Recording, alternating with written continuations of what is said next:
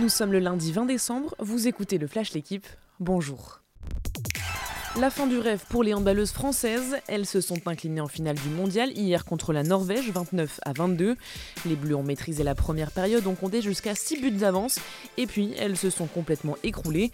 Deuxième mi-temps catastrophique pour les Françaises qui ont raté trop de tirs, muselées par la solide défense norvégienne et les fantastiques parades de la gardienne. Elles nous ont marché dessus, regrette le sélectionneur Olivier Crumbles. Des erreurs, une grande déception et finalement une médaille d'argent. Quatre mois après le titre olympique, les Bleus manquent un doublé historique.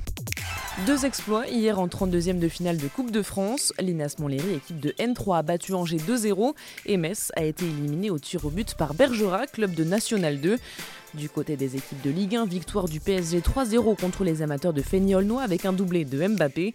Marseille, Monaco, Bordeaux et Saint-Etienne se sont également imposés. Pour les 16e de finale début janvier, il y aura trois affiches 100% L1. Derby du Nord entre Lens et Lille. Brest recevra Bordeaux et Montpellier sera face à Strasbourg. La Mastart pour Émilien Jacquelin, il s'est imposé hier au Grand Bornand. Parti dès le deuxième tour pour une course à sa manière, dit-il, il a franchi la ligne en solitaire devant son compatriote Quentin Fillon-Maillet, vainqueur la veille de la poursuite. Conséquence, le dossard jeune change encore une fois d'épaule mais reste dans le camp tricolore. Émilien Jacquelin est le nouveau leader du général, juste devant Quentin Fillon-Maillet. Moins de réussite en revanche pour les Français sur le géant à Alta Alexis Pinturo, vainqueur du Gros Globe l'an dernier, n'a fait que 15e.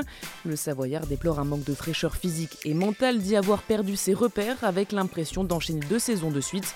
Pinturo compte déjà 312 points de retard sur le leader Marco Odermatt et va devoir réagir vite.